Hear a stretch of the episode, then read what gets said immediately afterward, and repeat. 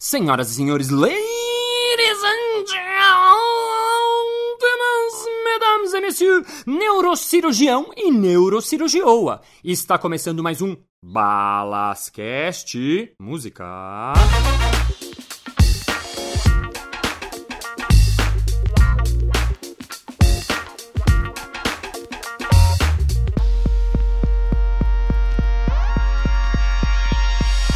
Olá, olá! Seja absurdamente bem-vindo ao meu podcast. Se você nunca veio, bem-vindo pela primeira vez. E se você vem sempre, bem-vindo de novo. Se você vem sempre, você sabe que eu tô contando aqui as minhas histórias e tal. E se você está aqui pela primeira vez, você pode ouvir os episódios anteriores, porque as histórias são diferentes e é parte da história da minha vida. Sendo assim, vamos continuar com o que começamos, que é The Stories of My Life Now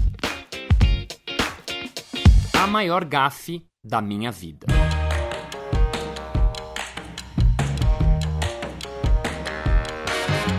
No episódio anterior eu estava contando que continuava fazendo Jogando no Quintal e junto com os Doutores da Alegria eram meus dois trabalhos na época. O Jogando foi ficando cada vez maior, a gente fez num lugar para 400 pessoas, depois a gente fazia para um lugar para 700 pessoas e virou um espetáculo comercial que a gente apresentava mensalmente na cidade. E um dos jogos que tinha que virou um jogo clássico que a gente sempre fazia no espetáculo, era o jogo dos objetos. Como é que era esse jogo? A gente pedia ao público que desse pra gente um objeto qualquer, um objeto que eles tinham lá. Então as pessoas tiravam da bolsa, podia ser um cachecol, um capacete, uma muleta, e aí cada time ficava com um dos objetos. E o time tinha que transformar esse objeto em três coisas diferentes do que o objeto era originalmente. Então, por exemplo, se a pessoa dava uma muleta pra gente, aí o time podia fazer dessa muleta uma metralhadora, depois fazer como se fosse um unicórnio, uma britadeira e assim por diante. Esse é um jogo que a gente tirava de um exercício de palhaço que chama-se desfuncionalização do objeto. Olha que bonito o nome,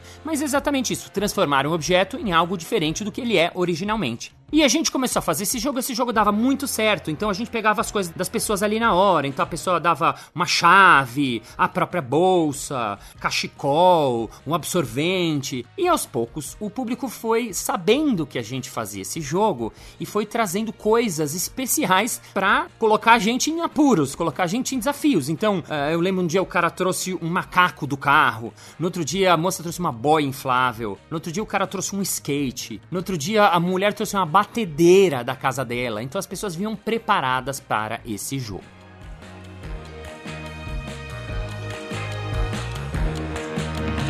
Um dia, eu era o juiz do jogo.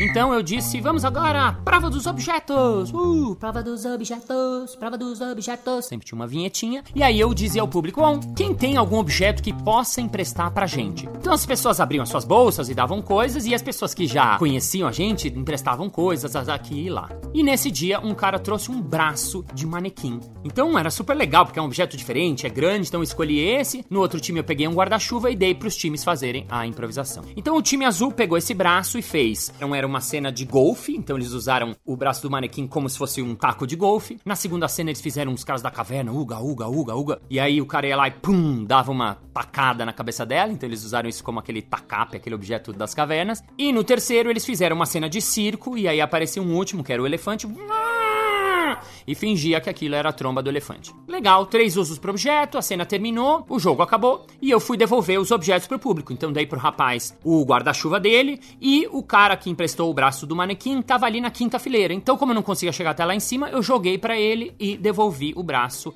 e assim continuou o espetáculo.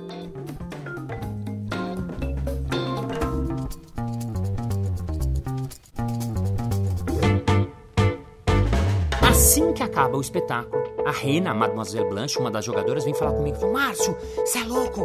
Por que, que você jogou o braço? Eu falei, não, joguei, o cara tava longe. Não, mas escuta, como é que você joga a prótese do cara? Eu falei assim, como assim a prótese? Era a prótese do cara, como é que você joga aquilo? Aquilo é, é o braço do cara. Eu, como assim o braço do cara?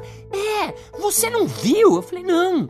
O cara pegou e ele encaixou lá. Era o braço do cara. Eu fiquei desesperado. Eu não tinha notado. Eu não tinha percebido que aquele realmente era o braço do cara. Quando eu pedi o objeto, o cara foi lá, tirou o braço dele e emprestou pra gente. Obviamente eu não sabia que era o braço dele, senão eu não teria jogado. Aí eu fiquei arrasado, fiquei arrasado, fiquei muito mal. E a metade do elenco também não tinha visto, não foi só eu, mas assim, para mim tinha sido péssimo, porque eu tinha jogado o braço do cara e mais. Antes de devolver o braço, o que, que eu fiz? Eu peguei o braço e fiquei segurando ele assim, quem é o dono, quem é o dono, quem é o dono? E fiquei brincando e fiquei coçando o saco com a mão do braço, assim, meio brincando, que tava, dava bem na altura, eu fingia que não via e ficava dando uma coçadinha no saco. É óbvio que eu não sabia que era o braço do cara. E aí eu fiquei mal, mal, mal, arrasado. Eu fiquei tão mal que eu saí correndo, tirei a minha maquiagem rapidinho, gente, vou lá fora, vou lá fora, e fui lá fora no público procurar o cara. Só que eram 700 pessoas, e a maioria já tinha ido embora, e ele já tinha ido embora. E eu fiquei arrasado. Eu fiquei muito, muito, muito mal. E meus amigos falaram: não, tranquilo, tranquilo, mas realmente, sabe quando algo bate forte lá? E eu falei: não, não pode ser, não pode ser. E ela falava: Márcio, não estava entendendo por que estava fazendo aquilo. E eu queria te avisar, mas eu não, não, conseguia. E realmente a maioria do elenco não tinha percebido. Foi uma coisa bem sutil e era muita gente, era muita coisa acontecendo ao mesmo tempo. E aí eu fiquei mal. E a gente foi lá à noite, saiu e eu fiquei mal. Aí eles ficaram tirando sarro de mim: ah, mas você ainda jogou o braço. Imagina a cena do cara cara que só tem um braço e ainda ele tem que no ar dar uma de goleiro e encaixar com a mão, a única mão que ele tem,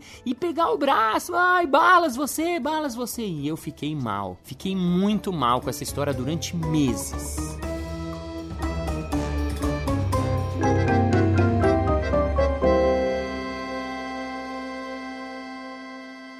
Um ano se passou dessa história e eu estava um dia almoçando num restaurante natureba no meio da Vila Madalena. E de repente um cara chega para mim e fala: oh, Balas, eu gosto muito do seu trabalho. Você não é o João Grandão, é? Pô, parabéns, obrigado, obrigado. Aí ele vira para mim e mostra o braço e fala: Eu sou o cara do braço.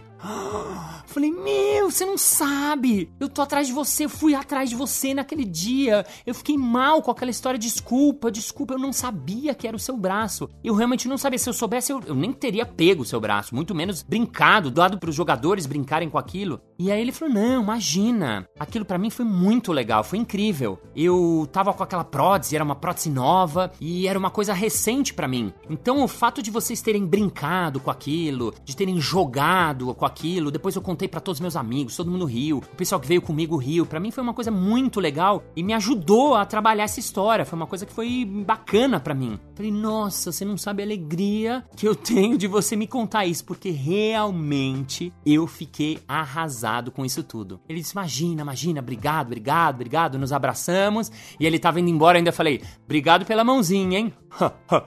e aí ele riu e tal, tal, tal. Brincadeiras à parte, realmente naquele dia me tirou um peso de toneladas das costas porque eu fiquei mal, mal com essa história durante muito tempo. Eu fiquei remoendo isso na cabeça, né? Até porque o palhaço tem uma relação com o público que é muito de igual para igual, olho no olho, muito amorosa. Ele não tá lá para sacanear ninguém, ele não tá lá para falar mal de ninguém, ao contrário. O palhaço é aquele que se coloca primeiro, ele mostra ele ridículo primeiro para depois brincar com o outro. Então realmente eu não fiz aquilo conscientemente, né? Então quando ele me conta que aquilo tinha sido legal, que aquilo tinha sido bacana, que ele vê a gente jogando com aquele objeto que era um objeto de extrema importância, desmistificando um pouco aquela história toda, para mim tinha sido assim muito, muito libertador. Alguns meses depois, ele veio fazer meu curso de palhaço, então ele foi meu aluno também. Lá na frente ele veio assistir o espetáculo de novo, eu dei ingresso para ele assistir, obviamente eu queria que ele viesse de novo sem ter participação nenhuma. E no final a gente ficou assim, amigos e tal, trocou telefones e tudo. E, inclusive, quando eu lembrei dessa história, falei, poxa, vou gravar, vou compartilhar essa história.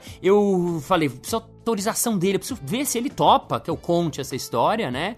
E ele topou, ele disse, claro, Balas, imagina, essa história é incrível, é muito legal, foi muito bacana tudo. Então ele autorizou, quer dizer, essa história está sendo feita com o consentimento dele, e inclusive ele me mandou um áudio contando para ele, porque eu perguntei, como é que você lembra dessa história? Como é que foi a história para você? Como é que ele ecoa assim? E aí ele me mandou esse áudiozinho que eu vou compartilhar com vocês agora do Ângelo jogando, eu tinha acabado de perder o braço, assim, era bem recente, uma coisa de seis meses. E com quatro meses que eu perdi o braço, eu fiz essa prótese estética, que é a primeira prótese em geral que se faz, que é uma prótese que só imita o braço mesmo. Não tem função nenhuma, exatamente como a, o nome que ela fala, ela é uma prótese estética. E aquilo, na real, me causou um super desconforto, assim, porque parecia que eu tava escondendo, que eu não tinha o braço, e eu tava meio me questionando como é que, como é que usa essa prótese, né, para que que serve e tal. Aí de repente eu chego lá e eu nunca perdi a oportunidade de fazer uma piada com o meu braço, né? E aí de repente eu chego lá e pedem um objeto. Eu não pensei duas vezes, saquei a prótese do braço e levantei ela bem alta. E aí o Márcio coletou a prótese, né? E foi, putz, foi muito divertido é, experimentar isso, porque desmistifica um pouco, né? Quebra um pouco esses paradigmas e protocolos de até do que, que é o braço, né? o que, que é beleza, sei lá. E de uma forma divertida, que é como a vida tem que ser mesmo, né? Ufa! Sendo assim, a história teve um final feliz, né? E eu confesso que eu ainda sinto uma vergonha, assim, quando eu lembro da imagem de eu coçando o saco, de eu jogando a prótese para ele, do cara agarrando ali no ar. E é por isso que, para mim, essa é a maior gafe da minha vida. Final desse episódio.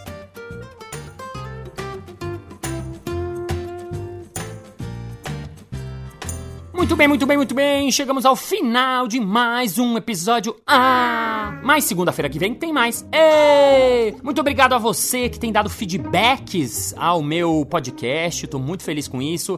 Lembrando que eu vou começar a fazer as entrevistas, então se vocês quiserem indicar pessoas para serem entrevistadas, é só mandar ou no meu site, marciobalas.com.br, ou no grupo Balascast que eu abri lá no Facebook. Se você quiser participar, é só você pedir solicitação e eu acho que eu te aceito. Queria agradecer a Inês Isabel, uma ouvinte ouvinte de Portugal, da cidade de Aljustrel, no Alentejo, que escreveu o seguinte para mim: Olá, Márcio. O meu fone de ouvido ficou preso no dia de ontem e recusa-se a sair de lá sem ouvir o Balascast episódio 16. Está barricado, pede recompensa, faz jogo psicológico, chantagem, fica em silêncio absoluto quando conecto para ouvir música. Achas que vai ser possível resolver esta crise de fone? Obrigadinho, Inês Isabel! E sendo assim, vamos ao nosso momento Merchan.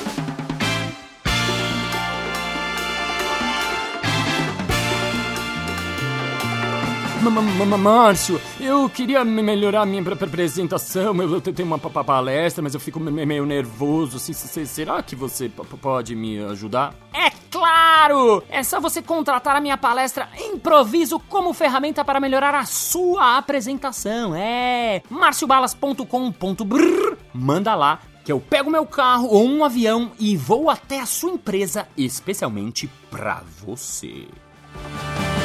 Isso aí, queria dedicar esse episódio ao Ângelo Medeiros, abraço pro você, Ângelo. E como diria Barão do Itararé, mais vale um galo na sua testa do que dois no terreiro. Thank you very much. See you next Monday, and I'm very happy for you to Rod Hapser and the Carrie Hambacks and the whole in the right thing and the better thing for you. Bye, bye. Vale um galo na tua testa do que dois no terreiro. Acho que eu falei errado. Não, falou não. O que, que eu falei? Você falou certo. Do que dois na sua testa. Mais vale um galo no terreiro do que dois na sua testa? É. Tem certeza? Foi. Eu falei o quê? O que, que você acha que eu falei? Isso aí. O quê? Isso o quê? Mais vale um galo no terreiro do que dois na sua testa. No que consistia esse jogo? Falou com titia. Com titia. Pô, mas você jogou o braço. Tava gravando um programa na National Geographic e um doutor que fazia parte do programa veio me assistir. Quando acabou, ele veio falar comigo e falou: Nossa, Márcio, isso como é que vocês fazem? Impossível, isso é muito difícil. Eu falei pra ele: Meu, você é doutor neurocirurgião infantil. Você abre a cabeça de uma criança, opera e devolve ela com vida e ela vive a vida inteira. Você tá falando que o que eu faço é difícil? Muito louco, né? Como é relativo, né?